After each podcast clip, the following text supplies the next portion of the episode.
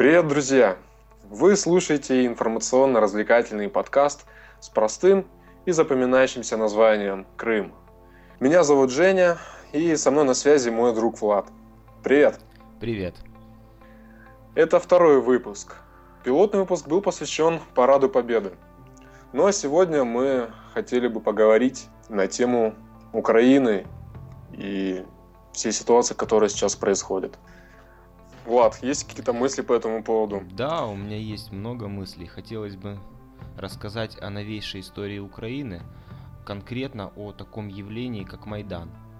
Майдан в переводе с украинского это площадь, но мы будем говорить не о площади, а о явлении в новейшей истории Украины, которая перевернула всю жизнь украинцев. Первый раз о Майдане заговорили в 2004 году, когда, собственно, он состоялся, самый первый. Э, тогда произошла оранжевая революция, все вы прекрасно это знаете.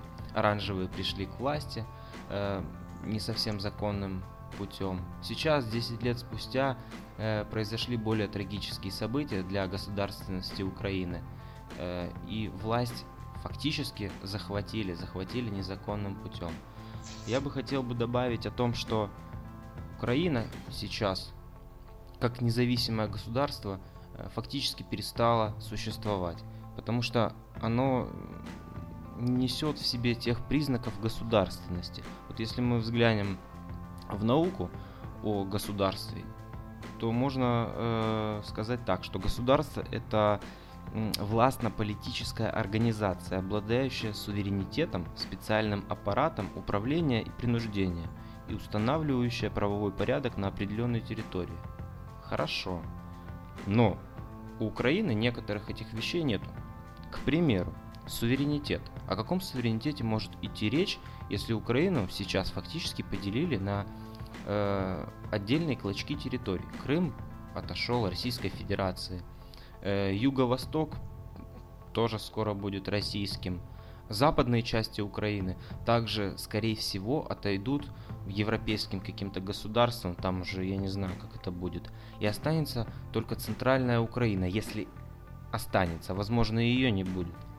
Если говорить об аппарате управления принуждения, ну, об управлении еще как бы как-никак можно говорить, какое-то есть. А вот о принуждении совершенно невозможно говорить, потому что полгода происходят преступные, явно преступные события, э, сначала в Киеве, а потом уже по всей территории Украины. И их никто не контролирует, их никто не может остановить. О каком принуждении может идти речь вообще? Я вот этого не понимаю. По сути, государственности как таковой нет. Что ты думаешь по этому поводу? Ну, ты затронул э, западную часть Украины. Э, на самом деле, вот сейчас такая основная активность по средствам массовой информации, по телевидению, везде, вот, в основном обсуждается сейчас Юго-Восток.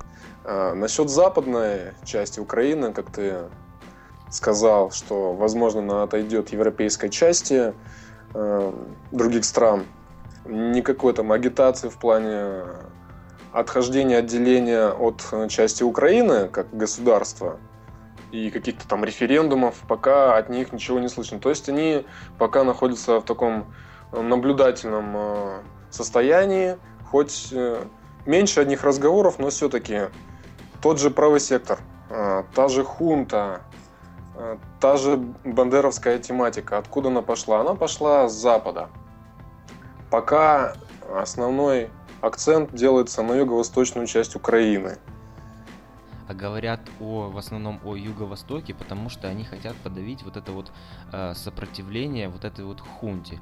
Ведь если они потеряют юго-восток, они фактически потеряют все. То есть на юго-востоке находится вся промышленность Украины. Э, это Одесса, порт, э, Запорожье, производство, э, Донбасс, Харьков, все находится там. Все тяжелое производство, э, да и много предприятий легкой промышленности, все сосредоточено на юго-востоке. Западные же части Украины, центральные, в основном живут э, на дотациях. Ну, Киев еще э, не особо дотационный, потому что это столичный регион, а столичные регионы, как правило, никогда не нуждались в дотациях, потому что они развивались в первую очередь, а потом уже все остальные регионы по остаточному принципу. Вот, кстати говоря, ты говоришь, что Э, Европа находится в некоем э, затишье и никакого интереса к западным областям украинским не проявляет. Вот мне встречалась на днях интересная статья, правда, вот я ее специально нашел для подкаста, но вот искал и, и не смог найти. Там, э, не помню, то ли газета какая-то, то ли интернет-издание, неважно. Суть в том, что они изобразили территорию Украины, э, на состояние 2014 года, где э, она была разделена на части. И, значит, было так. Юго-Восток вместе с Крымом полностью э, отошли э, к Российской Федерации. Значит, То есть они уже смирились какой-то они степени, для да? себя уже с этим смирились абсолютно. То есть они э, просто делают некие э, шаги возмущения и всего прочего, ну, потому что э, так говорит им Америка. А по сути, ну, Европа-то пляшет под Америку, никак иначе. Да, они им эти те же санкции им невыгодны и прочее. Поэтому они уже смирились. Да и многие европейцы, вот, например, опрос показывали по телевидению, кстати говоря, ну, многие должны были видеть, если следят за новостями, где у обычных э, граждан Германии спрашивали, согласны ли они с политикой Путина. И 89% сказали да, что они согласны с политикой Путина по Крыму непосредственно, да и в целом по Украине, что э, здесь явно власть э, захвачена незаконным путем. И вот, вот в целом так. Э, так вот, по поводу западных областей. Э, значит, западные области там были разделены между Польшей, Венгрией и вот я вот не помню еще кем. Эм, ну, там значительная часть именно от, отходила Польше, в том числе и город э, Львов с Львовской областью. Вот что очень важно.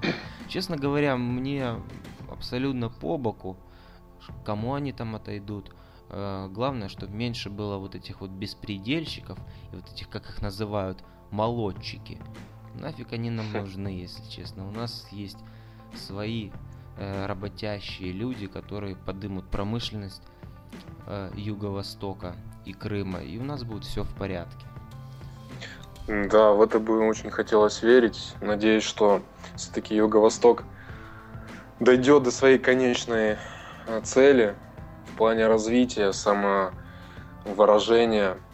Иначе в таком формате, в таком государстве, как сейчас находится Юго-Восток, очень сложно представить, как дальше будет э, двигаться вообще жизнь в, в этих регионах, как будут себя чувствовать люди и вообще смогут ли они дальше жить при таком отношении к себе. Ну вот смотри, референдум прошел на Юго-Востоке. Ну, не на всем Юго-Востоке, это получается прошел референдум э, в Донецкой и Луганской областях. Большинство, соответственно, выразили э, одобрение за отделение от Украины и за федерализацию. И, соответственно, они теперь хотят вступить в состав России. Э, достаточно щекотливая ситуация, ведь э, Путин не может просто так взять и забрать их к себе, вот как сделали с нашим Крымом. Почему? Потому да. что Крым исторически э, являлся территорией Российской Федерации и был случайно достаточно, случайным достаточно образом передан э, в состав украинской у, Советской Социалистической Республики на тот момент. Это даже не Украина. Достаточно щекотливая ситуация. И если он их возьмет и сразу к себе заберет, тут уже явно э, Запад э, будет недоволен, мягко говоря.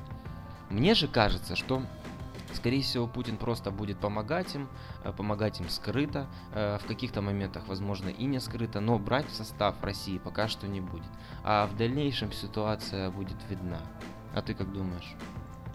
Вот я вспоминаю недавние события, когда Путин предложил юго-восточной части, то есть там и Донецк, и Луганск, повременить с референдумом Сначала мне показалась эта мысль немножечко...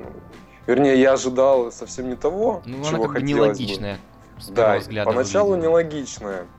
То есть вы пока подождите, давайте дождемся президентских выборов, а там уже посмотрим, что и как. Но чуть позже я подумал и осознал, что в принципе он дядька умный, и он понимает, что он делает. Сейчас все камни летят в огород России. И скорее всего, наверное, чтобы избавиться хоть на некоторое время от этих нападок, он выразил Юго-Востоку, чтобы они повременили с тем, чтобы потом, в случае, если Юго-Восток не прислушается и решит провести референдум в назначенные сроки, которые уже прошли 11 мая, то тогда уже России предъявить ничего не смогут. Она то, что хотела, она сделала. Ну да, это достаточно такой хитрый шаг был со стороны Путина. Тут сразу сделал. не поймешь, да, что он имел в виду и какие мысли у него в голове в этот момент были. Кстати, хотел бы еще э, поговорить немножко об состоянии вооруженных сил Украины. Вот опять же, если вернуться к началу разговора, где я говорил о э, том, что Украина не состоялась как государство, еще одно подтверждение этому составляет армия. Государство, как таковое, не может существовать без вооруженных сил. Либо оно кормит свою армию, либо оно кормит чужую армию. Это всегда было так. Это факт исторический. Украина же пыталась каким-то образом сначала кормить армию, потом подкармливать. В итоге армия голодает на данный момент. И вы все видели новости, как э, украинские солдаты ходили э, в обычные э, поселения Юго-Востока для того, чтобы просто питаться спокойно, потом возвращались обратно в расположение своих частей. Многие, соответственно, впоследствии перешли на сторону э, ополченцев Юго-Востока и правильно сделали. Многие не смогли перейти по причине того, что у них есть родственники, к примеру, там семьи э, на территории Западной Украины, на территории Центральной Украины, им могут угрожать. Вы сами видите, какой беспредел происходит. Многие, соответственно, по своим каким-то идеологическим там мышлению, по своему идеологическому не стали этого делать. Это уже э, не суть важно. Факт в том, что у Украины нет нормальных войск.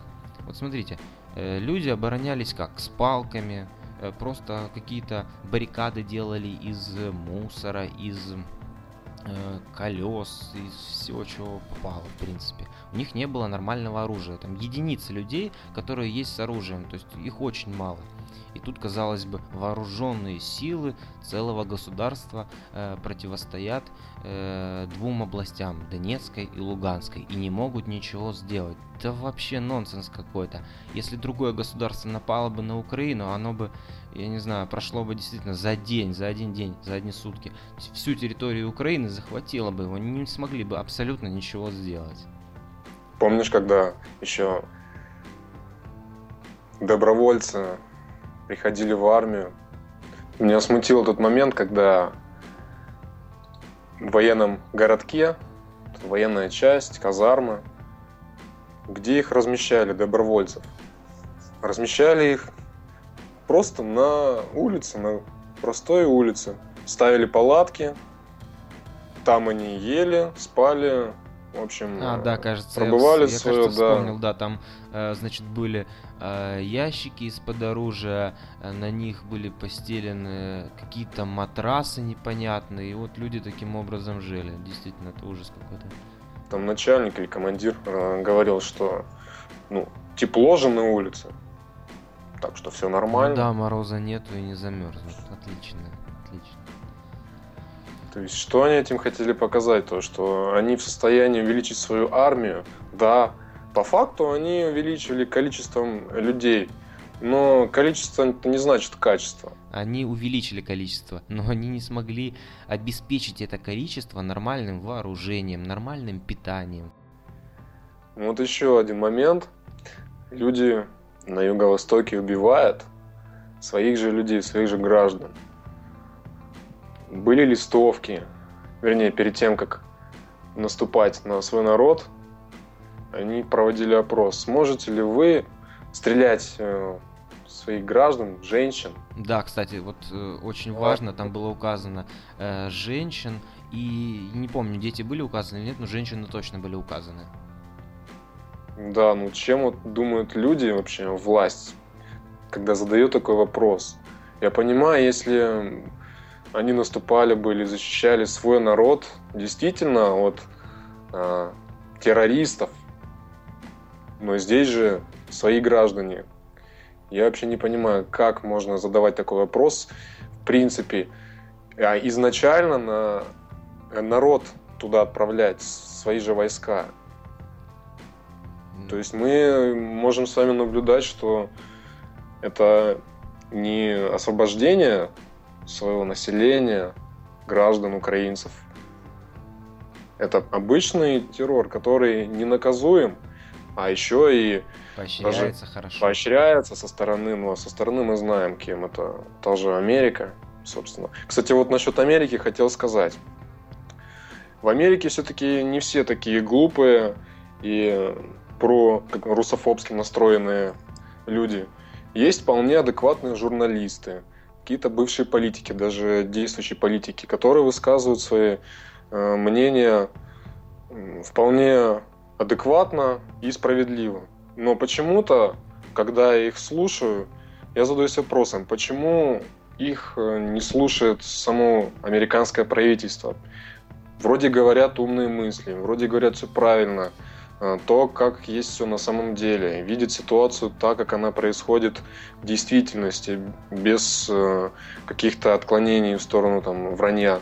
Но почему само правительство вроде не глупее их, почему оно тогда действует э, так, как не надо?